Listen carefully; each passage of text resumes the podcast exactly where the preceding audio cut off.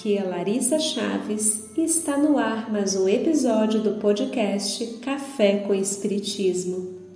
Para as nossas reflexões de hoje, eu reservei o livro Caminho Oculto da benfeitora espiritual veneranda pela mediunidade de Chico Xavier, capítulo 5 No Serviço Paterno. Os amigos hão de lembrar desse jovem Leonardo que nós já conhecemos nos capítulos anteriores.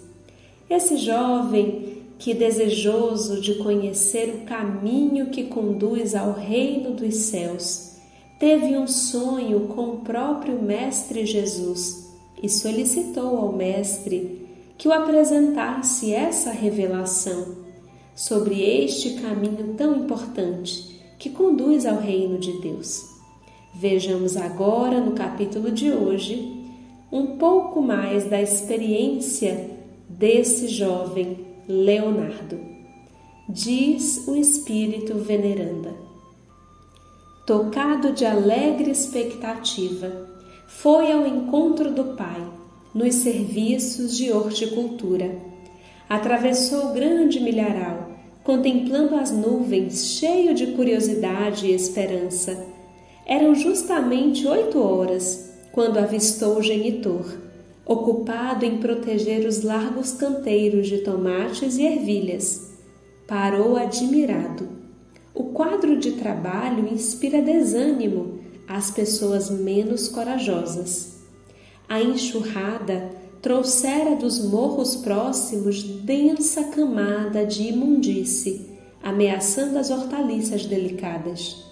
Fazia-se preciso manobrar a enxada cuidadosamente e movimentar pesados carrinhos de mão. Venha, Leonardo! convidou o pai sorridente, enxugando o suor que lhe caía copiosamente do rosto.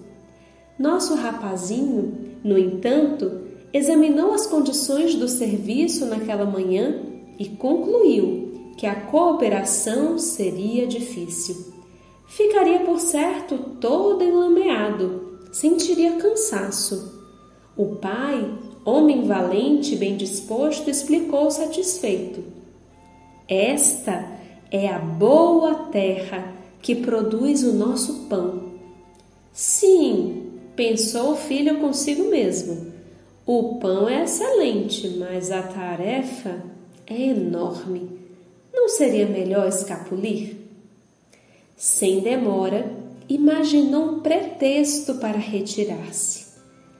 Hoje, papai, disse ele, não posso ajudá-lo. Devo fazer muitos exercícios escolares. O genitor não se aborreceu e aconselhou sorrindo então, meu filho, não perca tempo, volte para casa e estude. Fiquei aqui refletindo, meus amigos, quantas vezes, mesmo já sendo adultos, muitos de nós acaba se comportando como o Leonardo, fugindo ao dever, à tarefa fugindo do incômodo. Quantas vezes nós nos enganamos acreditando que estamos enganando a outrem?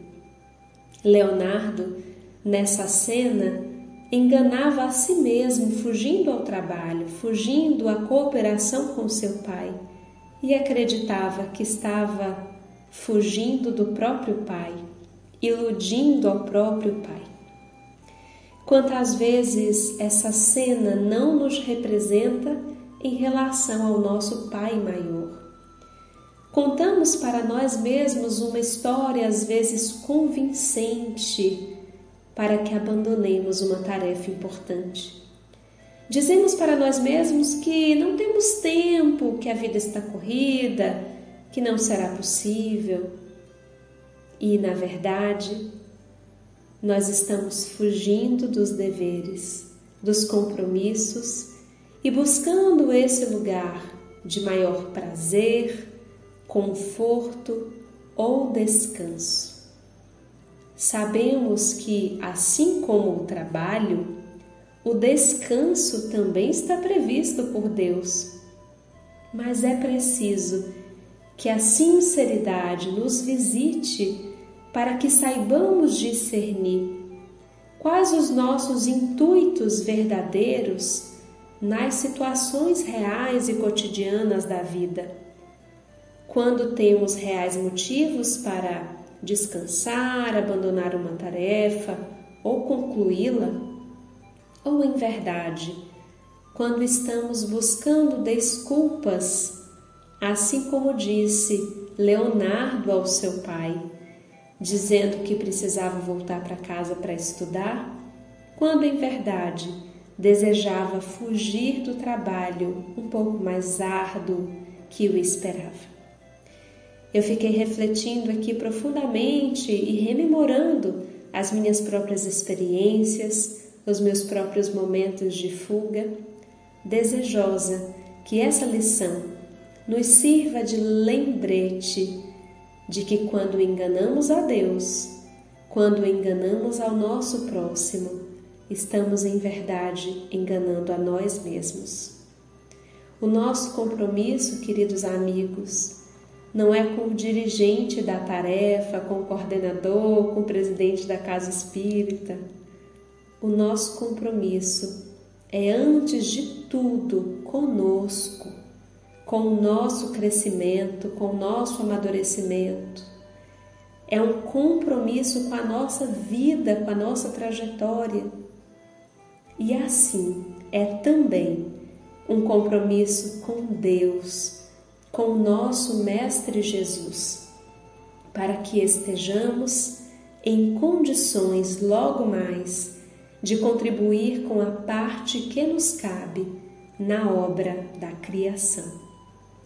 Um grande abraço a todos, que seja uma semana de muito trabalho, de muita resignação e de descanso também nas oportunidades que se façam necessárias.